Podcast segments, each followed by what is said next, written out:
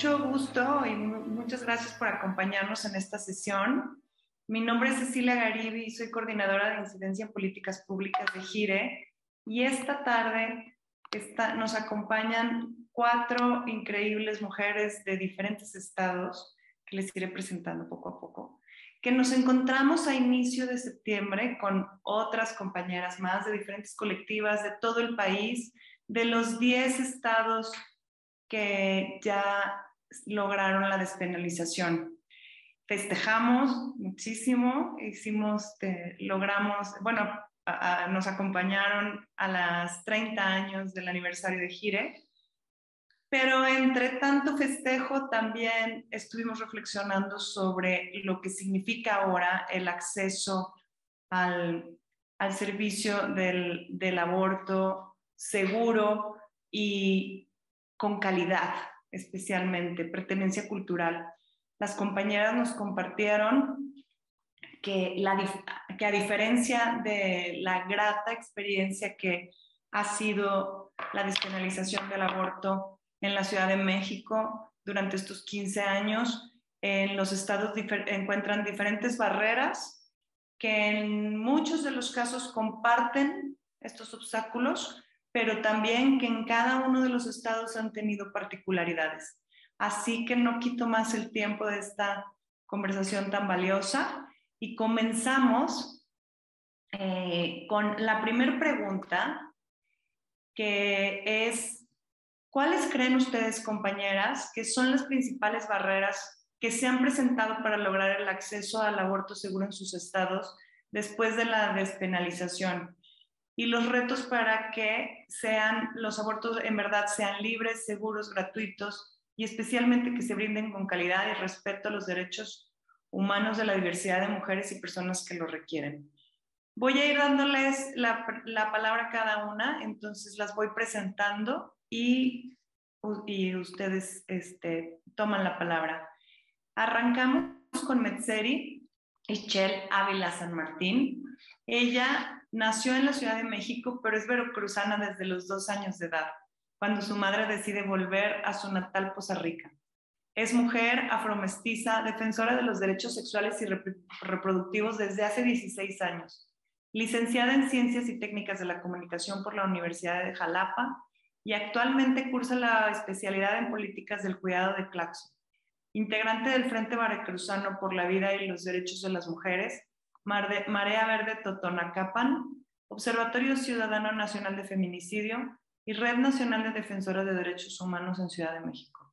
Reconocida con la medalla Leona Vicario en 2020, otorgada por el Colectivo Nacional de Sororidad, Leonora Vicario, Madre de la Patria. Es un gusto tenerte por, por aquí. Te escuchamos. Hola Ceci, hola Metz, Maciel, Ceci, gusto Hola a todas, todos los que nos están acompañando. Eh, pues bueno, es una pregunta bastante interesante justo en el marco de estos, este 28S, donde bueno, ahora estamos reunidas en estados que está despenalizado, pero creo que también es importante poner sobre la mesa el tema de la despenalización social. Eh, ahora, justamente, en, quiero contextualizar rápidamente eh, dónde, de dónde, en este caso, dónde es que se encuentra la Marea Verde Totonacapan, que está justo al norte del estado de Veracruz.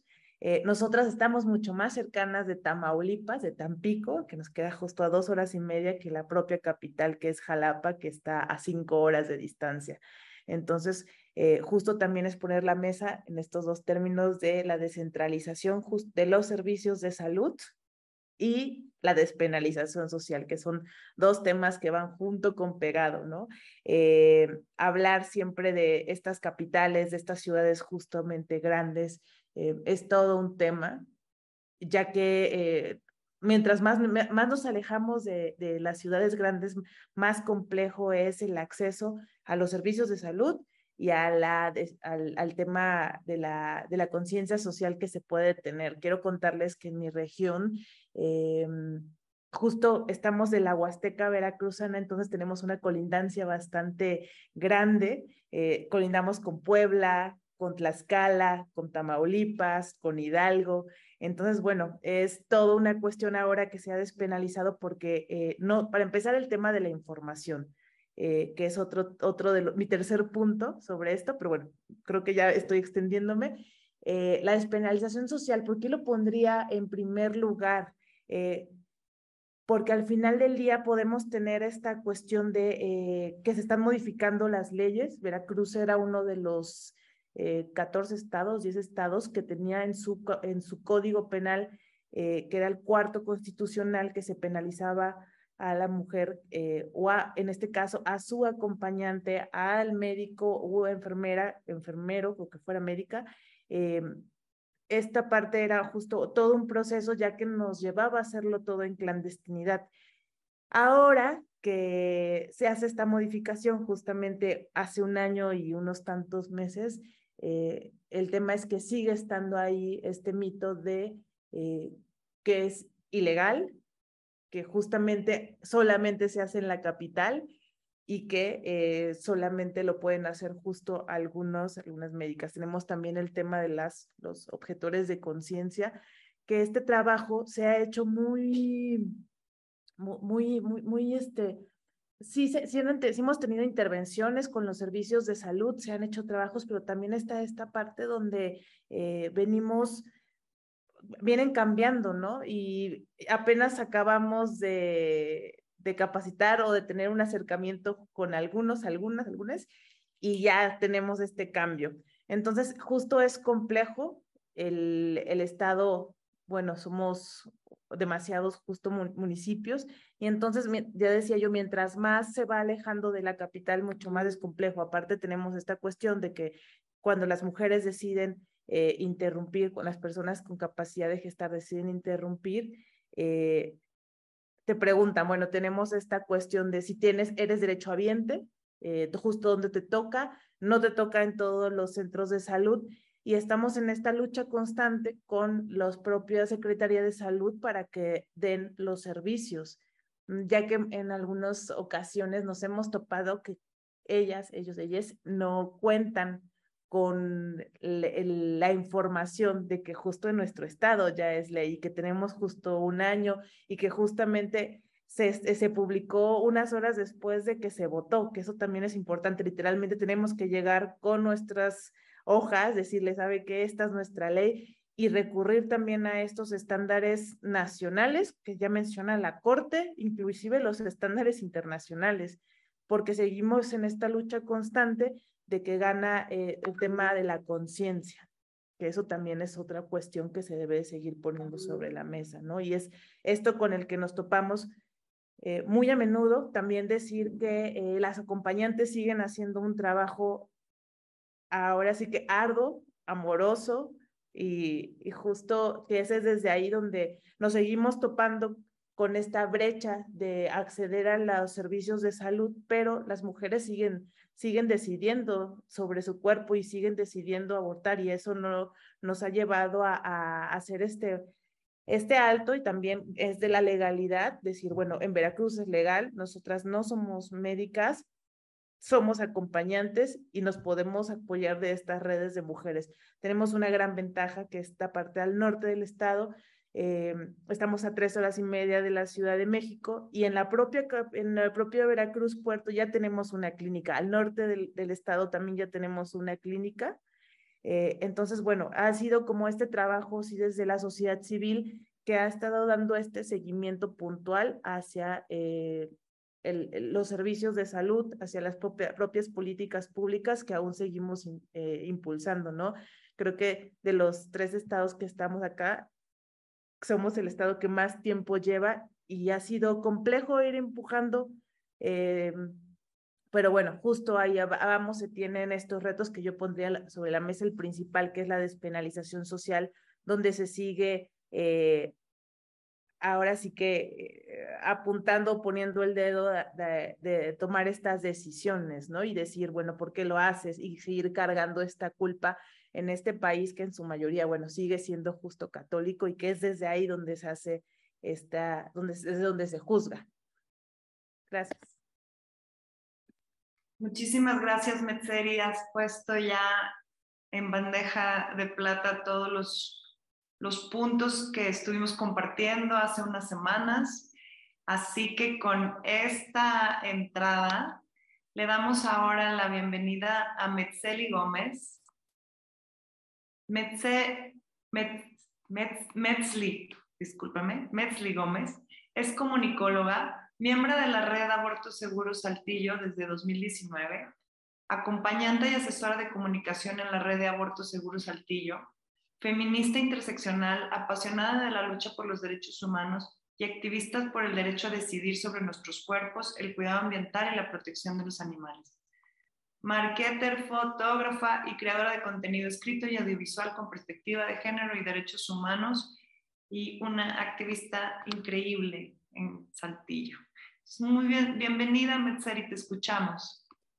Muchas gracias. Hola, buenas tardes a todos y todas y todes que, que están aquí presentes para este conversatorio que justo como lo di, comentó Ceci, ya lo habíamos platicado hace algunos días nosotras, pero es preciso que no se quede ahí, ¿no? Eh, justo este tema tiene que permear en toda la sociedad y creo que este es uno de esos pasos a seguir para que no se quede solo en los círculos en los que se maneja constantemente la información, ¿no? Tiene que permear en la sociedad precisamente para lo que dice Metzeri, que coincido con ella, uno de los principales eh, puntos, y si no es que es el principal, es la despenalización social, porque el estigma pesa demasiado para que las personas gestantes y las mujeres puedan acceder a su derecho porque es un derecho constitucional que ya está... Eh, avalado no por la constitución desde el año pasado sin embargo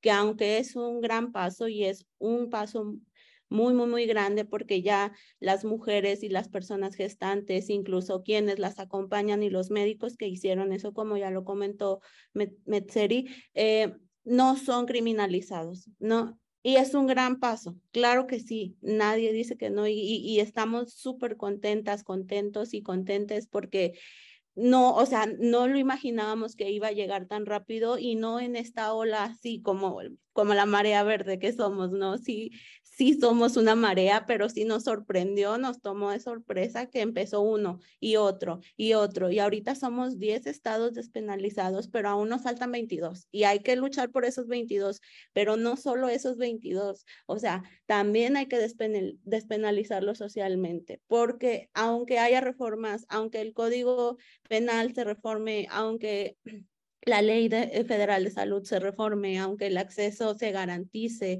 si sigue estigmatizándose desde la sociedad, muy difícilmente las personas gestantes y las mujeres van a poder acceder a su derecho. De nada sirve que el derecho esté ahí si no conocen su derecho y si tienen miedo de acceder a él. ¿Me explico? Entonces, eso coincido totalmente con Metzeri. La despenalización social es el paso principal. Ganando eso, despenalizándolo socialmente, ya, cualquier camino que tomemos va a ser súper sencillo, más fácil, porque la misma sociedad iremos metiendo la presión de que se requiere, es necesario, es preciso y es urgente que ya se modifique todo el contexto, todo lo que rodea, lo que circunda a el derecho a decidir sobre nuestros cuerpos, al derecho a abortar.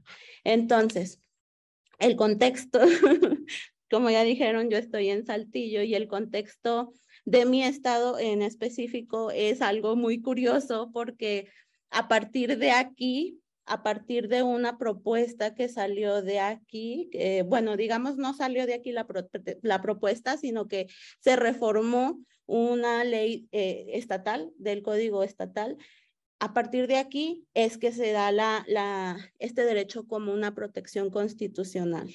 En el artículo 196 del Código Penal de Coahuila era en donde se establecía que se iba a criminalizar a la mujer, a la persona gestante, a la acompañada o acompañante y a los médicos. Y a partir de aquí es un parteaguas. Ese 7 de septiembre para nosotros es felicidad total porque no nos imaginábamos que iba a suceder tan pronto y que bueno, porque esto acelera muchos pasos, pero también nos trae un trabajo súper grande. Lo que sí quería eh, y, y, es necesario, creo que como recalcar que, que va muy de la mano de la despenalización social, es este hecho de que despenalizar no es legalizar.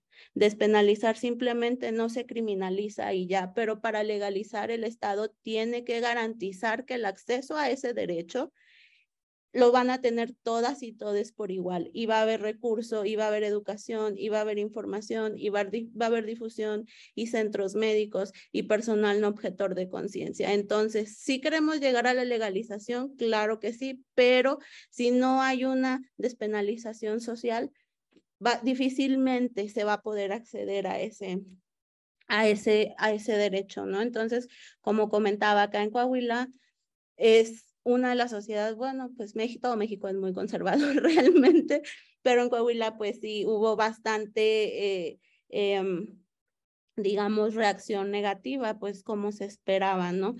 Pero también eh, no nos esperábamos nosotras esto, hubo una reacción muy positiva, como que esta despenalización logró que comenzáramos, lo llamo yo así, a salir de las sombras, porque nunca debimos de estar ahí. Empezamos a salir de las sombras y se empezó a ver cuál es la fuerza de este movimiento y la urgencia, más que nada, la urgencia. ¿Qué es lo que nosotros, además de la despenalización, vemos? Ya lo comenté, la difusión. Aquí tenemos en el estado dos centros médicos que realizan los procesos de aborto. Está uno aquí en la capital y otro más hacia el norte, aquí en la capital, en Saltillo. Sin embargo, vuelvo, como, como lo comentó Metzeri, hay demasiada centralización. Sí está ahí el, el lugar, hay capacitación, el personal no objetor, ahí tenemos unos detallitos que la verdad no estamos muy conformes con eso, pero a la periferia no llega. ¿De qué nos va a servir un derecho universal constitucional si a las personas más vulnerables no les llega? Entonces, sí hay que, hay que difundir, hay que despenalizar y esta parte de la centralización también, retomo el punto de Metzeri, es sumamente importante antes de la antes de la despenalización social tenemos que comenzar con una estrategia muy fuerte de difusión de parte del Estado, de parte de las colectivas, de parte de una estrategia nacional entre colectivas, entre estados, nacional. ¿Por qué? Porque es necesaria la difusión. Con la información, con la educación, vamos a lograr la despenalización social y por ende la modificación de todo el contexto que necesitamos modificar, que es bastante. Entonces, em, descentralizar, despenalización social. Nosotros nos hemos topado con mucho personal objetor de conciencia el mismo personal no sabía que el centro médico era un centro ya en el registro federal que daba el servicio del aborto. No lo conocía, no sabía, nosotras tuvimos que informarles porque no les habían informado. Y bueno, falta capacitación sobre todo en derechos humanos, en respeto a las decisiones, en feminismo, en interseccionalidad, porque porque nos hemos topado también con casos en donde quieren convencerlas, convencerles de que no tomen su decisión. Esa es otra cuestión. Es importante que el servicio se dé con una perspectiva de derechos humanos e interseccionalidad urgente también, porque por esta cuestión las personas y las mujeres, las personas gestantes y las mujeres no van a tener esa seguridad de ir a un lugar en donde su derecho se les va a respetar y se les va a hacer valer. Entonces, eso es muy importante. Eh, el tema de las menores de edad, también en Ciudad de México, solo si son menores de 12 años, tienen que acudir con eh, una persona mayor de edad. Acá no, acá si son menores de 17 años, piden que sea un pariente directo mayor de edad. Esa es una cuestión que obstaculiza demasiado el derecho porque muchas de las veces la familia es la que no eh, garantiza el acceso al derecho, la que no eh, eh, permite que las personas gestantes y las mujeres accedan a su derecho. Entonces, esa es otra cuestión que nosotras necesitamos que se regule. Eh, que se regule el Código Penal Estatal porque no ha sido modificado, no se publicó inmediatamente aquí hasta hace poco, no empezó las operaciones el Hospital General tampoco inmediatamente. Eh, que se regule también la ley de salud, porque de nada sirve que esté el derecho si la ley de salud no hay modificaciones, urge. Este, y pues bueno, eh, los horarios, la prensa. La prensa es uno de los motivos por los que la penalización social existe, porque ellos difunden de forma muy estigmatizante los mensajes y pues es la agenda, ¿no? La agenda pública está en los medios de comunicación, con tradicionales y, y, y no tradicionales. Entonces, también urge una capacitación en derechos humanos, en feminismo, en perspectiva de género e interseccionalidad a los medios de comunicación. Al final de cuentas, una de sus funciones tiene que ver con la responsabilidad de educar y no lo están haciendo. Al contrario, están desinformando. Entonces, por ahí también queremos ver este punto de alguna reforma que, module eh, este tipo de, de publicaciones. Y bueno, básicamente el acceso, coincido totalmente con Metzería, aunque los contextos son muy diferentes. Eh, sí, los tres puntos. Acceso al medicamento, porque esa es otra. En el centro médico lo hay, no voy a decir porque sí hay medicamento, pero les ponen ciertos pasos que hay que seguir para dárselos, uno. Y en las farmacias no es de venta libre, piden receta, estigmatizan y es un problema para conseguir medicamento acá. Al norte supongo que yo también y lo hemos hablado en otros contextos de otros estados. Entonces, acceso al medicamento, despenalización social, difusión yo dejaría esos tres puntos como los puntos clave y en la difusión obviamente va esta capacitación en perspectiva de género y derechos humanos a los medios de comunicación para que cumplan la función de educar a la sociedad. Muchas gracias. Muchas gracias a ti. Te vamos sumando los elementos, los retos que, que hemos identificado en colectivo con, con ustedes. Yo te agradezco muchísimo y ahora, para seguir con, con la conversación, eh, le damos la bienvenida a Maciel Hernández García. Es provinciana, provinciana y colimota, egresada de la carrera de Letras Hispanoamericanas de la Facultad de Letras y Comunicación de la Universidad de Colima. Fotógrafa, realizadora audiovisual y defensora de los derechos sexuales y reproductivos de las mujeres. Integrante del Comité Global de Asesoras de la Región de Latinoamérica de Frida de Young Feminist Fund, enlace del Fondo María y también integrante de la colectiva Decide, organización conformada por mujeres que trabajan en la promoción y defensa de los derechos sexuales y reproductivos en Colima. Es un gusto tenerte por aquí, Maciel. ¿Qué es lo que pasa en Colima a partir de la despenalización? Muchas gracias. Hola, buenas noches y muchas gracias por la invitación, por crear este espacio. Saludo a todas las compañeras que pues también es es interesante escuchar porque creo que también no nos habíamos dado esta oportunidad y compartir e intercambiar reflexiones. Creo que eh, también para no ser repetitiva, eh, coincido totalmente con, con las compañeras en todo lo que tiene que ver con la despenalización social y con toda la cuestión de las problemáticas que existen eh, dentro de los servicios de salud pública, que creo que lo sabíamos un poco eh, porque pues sabemos en general, ¿no? Que luego en México tenemos leyes muy bonitas, muy bien escritas, una constitución que dicen que es de las más bellas del mundo, eh, pero bueno, del, de eso a la acción, pues luego es complejo, ¿no? Entonces, nosotras también estábamos como con muchas reservas cuando se despenalizó el año pasado, el primero de diciembre, eh, el aborto, porque aparte habíamos tenido ya algunos intentos, eh, también organizándonos junto con otras colectivas y nosotros, no sé, cuando iniciamos todavía hace cuatro años, con el contexto que teníamos, nunca nos imaginamos que fuera así, ¿no? O sea, como que de repente cuando pasó era como o sea, apenas hace cuatro años estábamos en otra sintonía donde de todas formas vivíamos un poco también con temor porque hay un contexto también de violencia muy complicado en, el, Estado, entonces eso también de repente pues nos metía como en una dinámica también de estar con muchísimo cuidado y pues sí escondidas, ¿no? O sea, con esta onda de escondidas y de estar con ciertos temores y con mucho cuidado.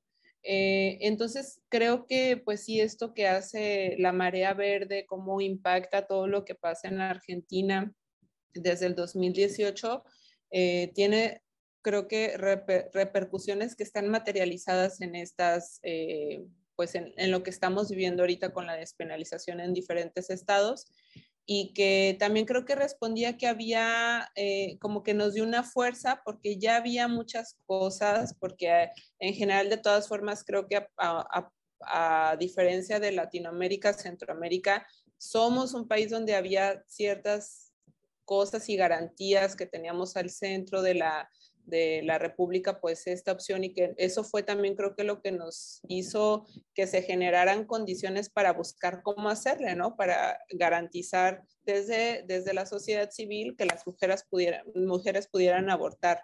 Entonces, eh, eh, creo que también sí la despenalización social ayudó, o sea, creo que la despenalización social es algo que hemos venido haciendo también desde las colectivas pero también creo que es algo que no se acaba porque también venimos siendo muy cambiantes como sociedad y vienen surgiendo nuevos paradigmas.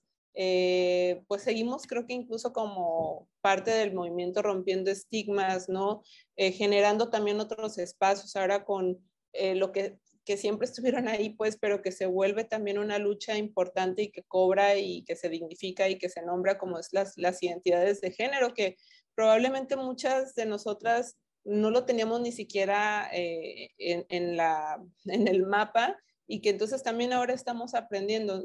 Ahora sí que creo que la, cuestión de la despenalización social pues es el camino más largo y que este camino que estamos en este momento eh, se ve reflejado también en estas cosas que pasan en los congresos en diferentes estados y con la despenalización pero que claramente pues es una cosa de cambios muy profundos que justo creo que por eso no podemos soltar la toalla, que tenemos que seguir trabajando y que como sociedad también eh, o como movimiento amplio, ¿no? Eh, decir, es decir, si en mi ciudad ya se penalizó, este, cambian cosas, pero otras cosas faltan, ¿no? Por ejemplo, llevar eh, de la, de la, hoja a la acción este tipo de, de garantía de, derechos humanos. Entonces, pienso que es importante que sigamos organizándonos y que sigamos al pendiente.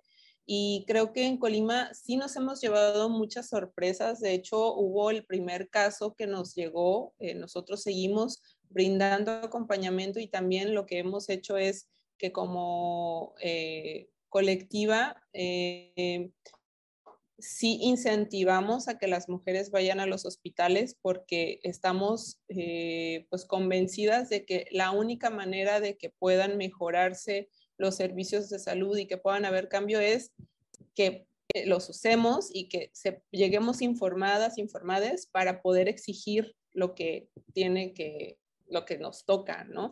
Pero si no vamos, pues obviamente pues se quedan también quienes están en contra muy eh, con con mucha satisfacción de que eso no ocurre cuando es un derecho que nos toca y estamos pagando impuestos y bueno, mil cosas. Entonces, sí nosotras estamos incentivando a que puedan asistir a los servicios de salud pública y lo que estamos haciendo es poder brindarles asesoría y acompañamiento cuando deciden eh, ir al hospital para saber qué está pasando, si hay alguna anomalía, si hay negligencias y entonces nosotros decir, esto, esto tiene que pasar así o en todo caso, si nos piden apoyo, eh, poder canalizar, poder levantar quejas, porque eso es lo que creemos que, que, sigue en este camino y que todavía falta mucho por recorrer.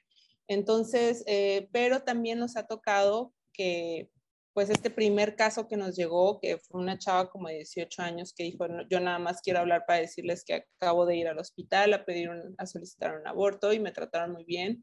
Y, o sea, estaba como a no sé, una semana, ni siquiera me acuerdo ahorita, pero era poquísimo que acaba de pasar lo de, lo de la despenalización y era como nosotras de, pues ahora qué sigue, porque estamos con muy poca realmente esperanza de que luego, luego pudiera haber una buena atención.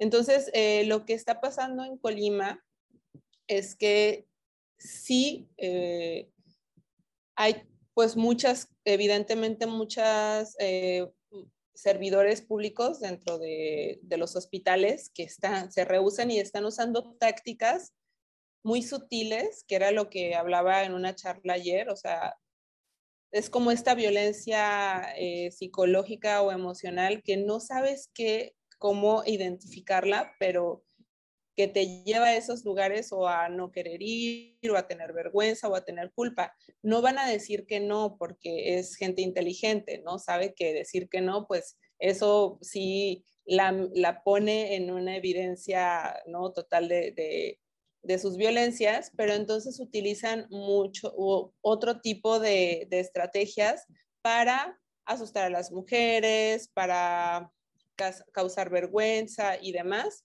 Entonces, eh, eso es como una de las cosas que han pasado.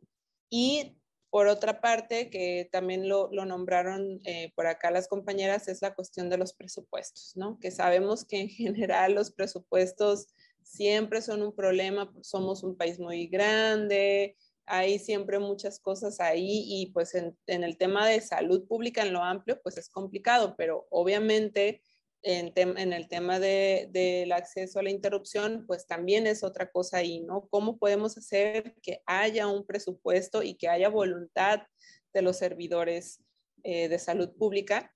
Pero por otro lado, también sí eh, hemos reconocido, nos gusta reconocer porque creemos que también es como pueden ir avanzando las cosas y han avanzado, es que también hay gente dentro de los servicios de salud pública, doctores, doctoras, enfermeras, que eh, enfermeros que están teniendo eh, voluntad eh, para realizar este y dar, brindar este servicio con la mejor de las actitudes, como debería de ser, y llevando a cabo el servicio como debe de ser. Entonces, creo que estas personas pues han sido y son ah, las alianzas que nos van a hacer también que podamos pues seguir, ¿no? Eh, incidiendo y, buscando que se mejore. Entonces, eh, pues creo que eso, pues que aquí en Colima, bueno, somos uno de los estados más pequeños, somos 10 municipios eh, y hay cuatro hospitales generales. Solamente en los hospitales generales está brindando el servicio y dos de los hospitales están en la capital.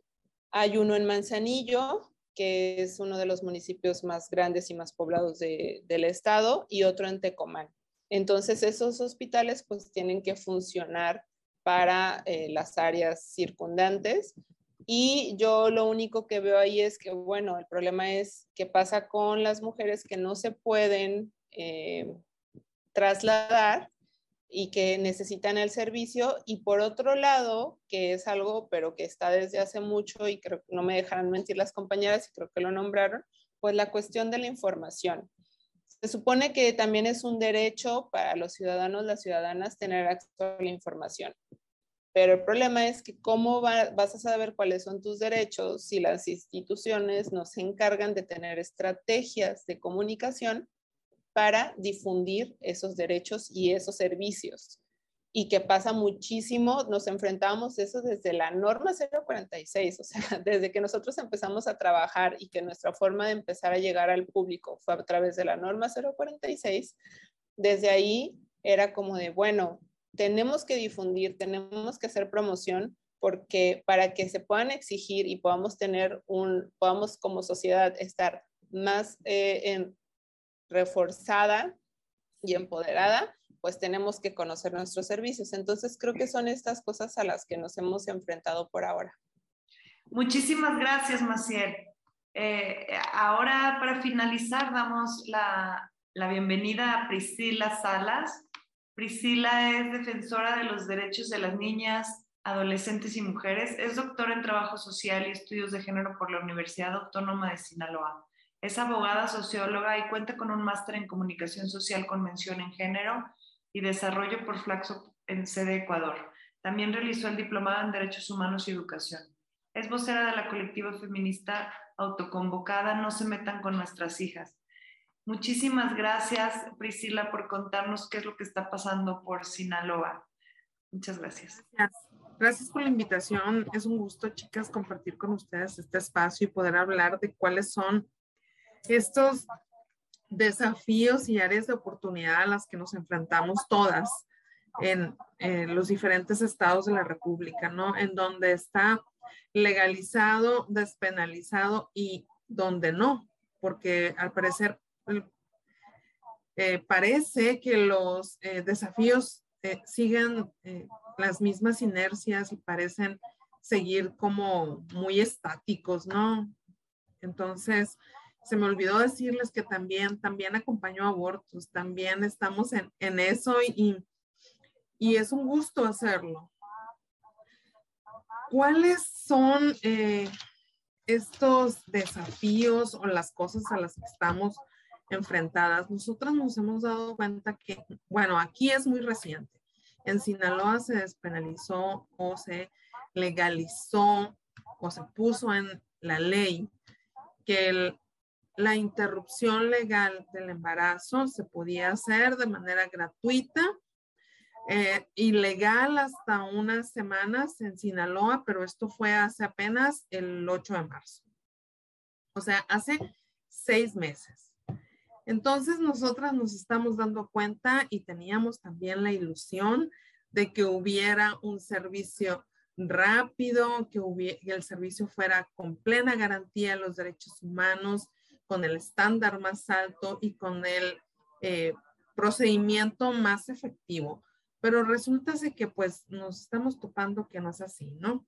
Nos topamos con muchas de las cosas que ya han mencionado eh, las compañeras y una de las cosas que a mí me parece que tiene mucho que ver en esta penalización social que hace que se frenen la garantía de los derechos humanos de las niñas, adolescentes y mujeres que quieren acceder a este servicio es los estigmas que ya hay de género, ¿no? Sobre la sexualidad de las mujeres, sobre los cuerpos de las mujeres, sobre la eh, capacidad de decidir de las mujeres.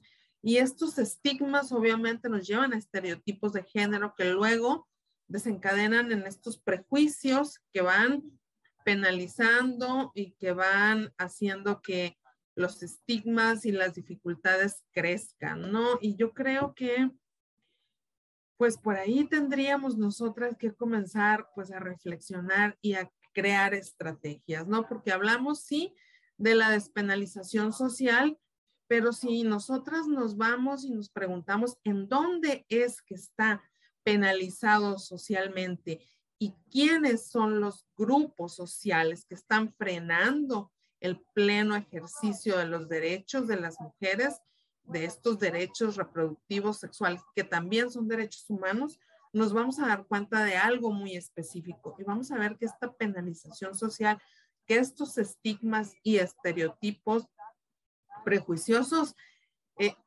impiden eh, el ejercicio en grupos muy específicos de la población. Por ejemplo, en aquellos que están desempeñándose como eh, el personal de salud si bien podemos encontrar aliados, aliadas y aliades en algunos casos, generalmente nos, topamos con esto, que existen muchas barreras para eh, garantizar los derechos humanos de las mujeres. Existe una gran eh, falta de esta conexión entre el servicio técnico médico y la liga con la persona, la mujer y sus derechos humanos.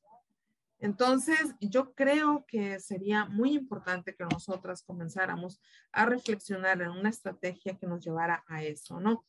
A identificar estos grupos sociales en los cuales es urgente comenzar un trabajo de educación para poder eh, lograr una despenalización social quizás una despenalización social general sea algo muy eh, a largo plazo, pero podríamos trabajar en esos grupos estratégicos en los que se garantice, ¿no? El acceso al derecho. Nosotros acá en Sinaloa nos encontramos también que a las autoridades les cuesta muchísimo trabajo cumplir con la obligación jurídica que les compete, que es garantizar eh, eh, todos los derechos humanos de niñas, adolescentes y mujeres. Obviamente existe la barrera de acceso a los medicamentos, existe un mal manejo de los medicamentos, existe un desconocimiento total y absoluto de los protocolos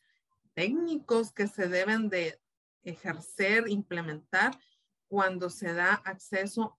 Acá en Sinaloa no, no se le llama aborto, sino la interrupción legal del embarazo. Entonces, el reto es lograr que las autoridades cumplan de manera plena con la obligación jurídica que les compete, que no es una idea de nosotras.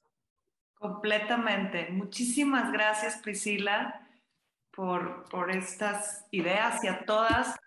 La verdad es que son inspiradoras, ya se los he dicho, me inspiran. Y justo me gustaría que cerráramos esta conversación, porque yo estoy segura que aquí quienes nos están escuchando también este, se sienten inspiradas por ustedes. Creo que, bueno, para cerrar la mesa, me parece que, bueno, estuvimos viendo todos los obstáculos que compartimos en los estados y, por particularidades también. Pero tocaron un punto bien importante que es la despenalización social. Esta se logra a partir de cuando las personas eh, nos reconocemos como sujetas de derechos.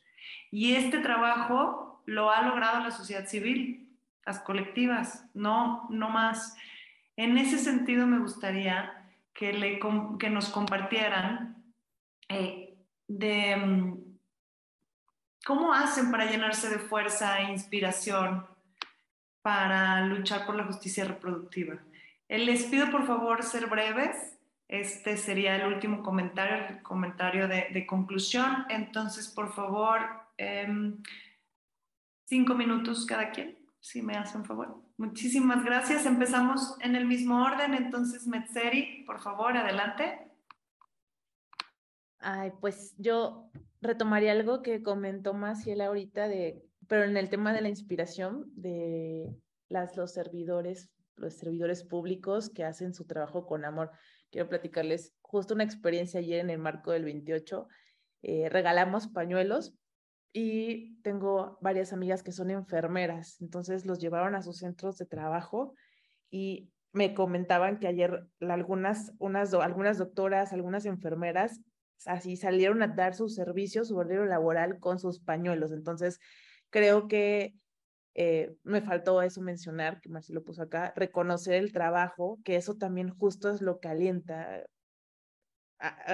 Pensaba que cuando eh, hace justo 17 años, que era yo muy joven, y creo que nosotras, muchas de nosotras llegamos a esta, a, estos temas por nuestras propias historias, justo por nuestras, las historias de nuestra familia, las historias de nuestras amigas, eh, y eso es lo que nos inspira, ¿no? Llegar, eh, bueno, al menos a mí, eh, que sea justo una, la forma de acompañar sea digna, justamente también desde la alegría, desde la esperanza, desde el amor, porque eso, eso, es, eso es lo que hace el cambio, cuando una mujer que decide tomar esta decisión, que muchas veces para mí es un acto de amor, eh, eso cuando otra mujer o los propios servicios de salud te acompañan desde estas, eh, desde estas formas más sensibles, eh, cambian justo las cosas, ¿no? Y, y, creo que es ahí donde yo digo, bueno, a mí me inspiran mis compañeras, como mis compañeras que están ahora aquí, que sabemos que están en otros lados, eh, y justo hacer esta red y escucharnos, eso me, me inspira y me inspira más cuando después de tanto tiempo de estar eh, en, estos procesos, eh, volteas y dices, wow, o sea, en un servicio de salud como son los servicios eh, de Pemex, del ISTE, los, los estatales, y están ahí, ¿no? Y esta marea, yo hoy pensaba, pues que ya no somos una marea, somos un tsunami, ¿no? Qué impresión tan grande es que eh, esto que veíamos, escuchábamos allá en Argentina de la marea, ahora podemos nosotras con esta, con la digna rabia, eh, salir a la calle un 28 en los municipios justo más pequeños donde eh, nos sentimos tan alejados hablando de esta descentralización, pero que nos identificamos, ¿no? Y eso es al menos a mí eh, lo que me inspira mucho. Muchísimas gracias, Mercedes. Qué bonita tu, tu mensaje y tienes toda la razón. Así como, como nos pueden desesperar los obstáculos, también hay dentro del personal de salud gente muy comprometida y es ahí donde tenemos que seguir trabajando. Muchas gracias. Eh, Metzli, adelante, muchas gracias. Gracias, hola de nuevo. Pues coincido, ay, es que aquí todas coincidimos, coincido mucho con, con Metz. Em, eh, sí el personal de salud, sí estos cambios que vamos viendo con el tsunami, como bien lo mencionó Metz, con el tsunami verde, este, y, y también retomo lo que dijo ella, de que todas iniciamos con la historia personal. Puede ser que directa o indirectamente, yo creo que todas iniciamos en esto del acompañamiento porque hay una realidad que nos duele, por donde sea, directa o indirectamente, nos duele. Y somos activistas porque nos duele y nos duele para activarnos, nos duele desde la digna rabia y nos duele y queremos un cambio porque no, se nos están haciendo valer nuestros derechos, ¿no? Pero ese dolor viene precisamente de un profundo amor que tenemos entre nosotras y nosotros, un profundo amor que tenemos porque todas tengamos condiciones de vida dignas, todas y todes.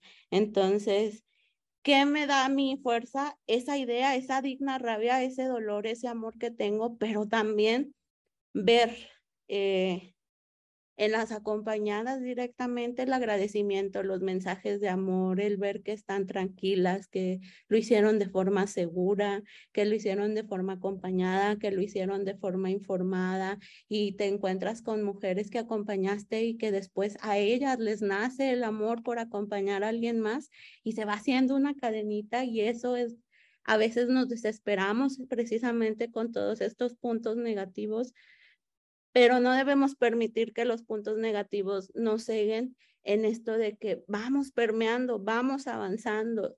Si nos identificamos en otra chica, en otro, otro chique, y precisamente esto es lo que nos da la fortaleza, el agradecimiento, que ellas y ellas pueden hacer su proceso seguro y ver antes era muy común que este tema solo lo tocáramos eh, personas más jóvenes, digamos, con una construcción social o una educación distinta, pero ver que ya hay señoras de 60 años, personas, eh, madres de familia, amas de casa, estudiantes, comerciantes, o sea, ver que no es solo las acompañantes, que no solo son las estudiantes, que, que, no solo son... Em, el personal médico, ver que podemos hacer una sinergia desde distintos puntos de la sociedad en pro de los derechos humanos y la vida digna, yo creo que eso es lo que siempre nos da, nos da ese empuje, ¿no? Y todo eso viene desde el amor, coincido con Metz, o sea,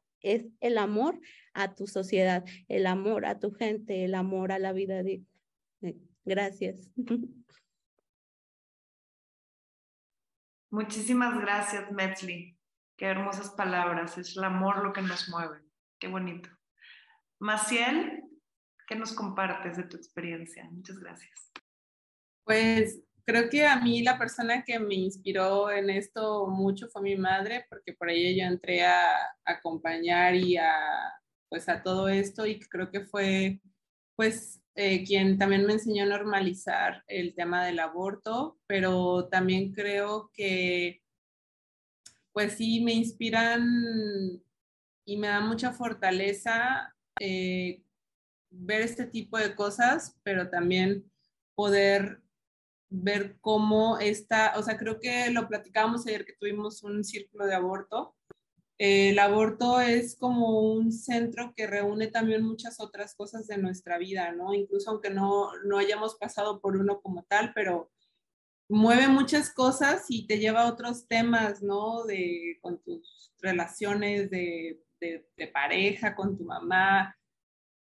Es como un, decía una compañera ayer, pues es como un espejo en el que te estás reflejando generalmente junto a otras personas y creo que eso ha sido como para mí lo más bonito y que ha sido un lugar también de encuentro, de crecimiento, eh, de mucha fuerza y también de mucho amor, ¿no? Y, y sobre todo creo que la convicción cuando estás en un acompañamiento y, y hay otra mujer con la que estás, eh, a la que, con la que pudiste eh, apoyar y que hay, también como toda una serie de complicidad ahí para que las cosas sucedan y que también sobre todo agradecemos, yo agradezco mucho todo lo que ha pasado en Colima a nivel legal, pero al final también rescatar que pues la autonomía, o sea, creo que esta, este papel que empezó a jugar las colectivas y las mujeres y empezar a movernos a pesar de los contextos tan restrictivos y que sucedan las cosas. Y mira, se me enchina todavía la piel porque para mí creo que esto que se han logrado a nivel nacional y en otros este, estados, en otros países de Latinoamérica, de poder resistir y de buscar las formas de que las mujeres puedan acceder al aborto, híjole, pues creo que ahí radica mucho la fuerza del movimiento y la convicción de que la autonomía no la puede regular el Estado, ¿no? Que las leyes sí están para garantizar cosas, pero que si no están, hemos buscado las formas de seguir haciendo y tomando nuestras propias decisiones y que esa es una maravilla muy grande y que es lo que ha alimentado, creo que mis, mis los años que llevo aquí eh, haciendo pues esto, ¿no? El acompañamiento y la lucha, así que creo que eso ha, sido muy importante. Increíble, increíble escucharlas, la verdad. Me llenan el corazón. Priscila, finalmente, ¿cómo ha sido tu experiencia en, inspiradora para las demás? Qué bonito. Muchas gracias. Y a otras de las que estamos acompañando aquí en Sinaloa es el amor, ¿no? Es el amor, pero también es, como decía Mexley, la, digna rabia, ¿no? El que no puede soportar, eh, bueno, a mí me parece súper ofensivo que veas a una persona que está necesitando algo, que exige un derecho, un servicio de salud y que se lo niegan de una manera rampante y cínica, ¿no? A mí, por ejemplo, eso me, eso me, me enciende y me dan ganas de buscar recursos para poder salvar la situación y salir adelante. Pero sí, es el amor, la digna rabia, las ganas de que otras mujeres puedan encontrar su dignidad y puedan ellas sentirse así, personas dignas y tomar una decisión en libertad y en las condiciones además que ellas están buscando, ¿no? Porque muchas de las chicas que llegan eh, a buscar el acompañamiento, ellas han ido a un hospital, por ejemplo, han ido y no les ha gustado cómo las atienden, no les ha gustado eh, el servicio institucional, ellas quieren otra cosa, ellas quieren precisamente complicidad, amistad, quieren sentir, eh, pues eso, el amor de otras mujeres y el, el acompañamiento, estar en la casa con un tecito calientito, sentir que alguien te toma la mano y te dice, oye, mira lo que estás haciendo, que es una decisión que tú estás tomando, que es lo mejor para ti y que en muchas ocasiones ellas necesitan también sentir esa validación, ¿no? Y ese descargo de ese montón de estigmas y culpa y victimización que se nos pone encima y que alguien te vea y te diga, oye, ¿verdad que lo que estoy haciendo está bien? Es mi derecho. Entonces, que tú le puedas decir, sí, está bien. Y yo te voy a ayudar en todo esto. Yo creo que eso es algo que no tiene precio, ¿no? Y que eso es lo que nos inspira a todas nosotras a seguir adelante porque eh, damos una salida no nada más a un problema cotidiano, sino a siglos de una cultura de dominación que ha estado eh, actuando de manera opresiva, no nada más sobre nuestros cuerpos, sino también sobre nuestros espíritus, sobre nuestras decisiones y que no hay modo de que salgamos eh, exoneradas de tanta culpa, de tanta cosa, ¿no? Si no hay alguien que te puede brindar, abrir esa puerta a la libertad, yo creo eh, que eso es valiosísimo y que es hermoso ser una quien pueda decir, mira, ahí está la puerta, si no puedes abrirla por ti misma, yo te voy a ayudar a hacerlo. Y que eso nos, nos, nos hace pues crecer, nos hace, como decía Mexley, buscar configurar estas redes de complicidades de amigas en donde unas y otras nos animamos a acompañarnos. La verdad es que eh, es algo que cuando tú te das cuenta del peso que le quitaste a esa mujer de, encima o que ella se quitó de encima, con este acompañamiento, con esta orientación, con esta eh, solamente dar la información o facilitar algunas eh, cosas, eh, pues entiendes que vale la pena, ¿no? Seguir por este camino.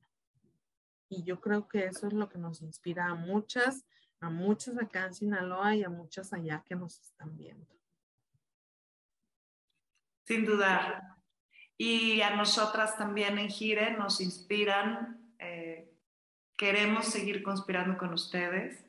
Les agradecemos muchísimo y bueno, contar que vamos a, a, a seguir con esta agenda de acceso al aborto, porque lo que viene es una larga, larga tarea de picar piedra y de abrir el camino para que quede sentado para cuando los otros 22 estados se despenalicen, tengamos mejores bases para las que vienen. Entonces nos toca un trabajo muy arduo, lo sabemos, y por eso quise cerrar esta tarde con, con esta pregunta para que tengamos esta energía eh, este, verde, violeta del feminista y les agradezco en serio muchísimo escucharlas, seguir compartiendo con ustedes y pues nos seguiremos viendo. A quienes nos acompañan, pues ya saben qué increíble es ser acompañanta, participar en, en las colectivas en donde se encuentren, súmense, búsquenlas,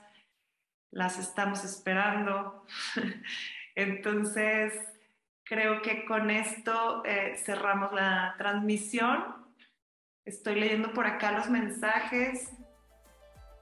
Muchas gracias también y muchas gracias a ustedes por, por, sus palabras y por acompañarnos en, en esta gran tarea del acceso por el aborto libre, seguro, gratuito y de calidad.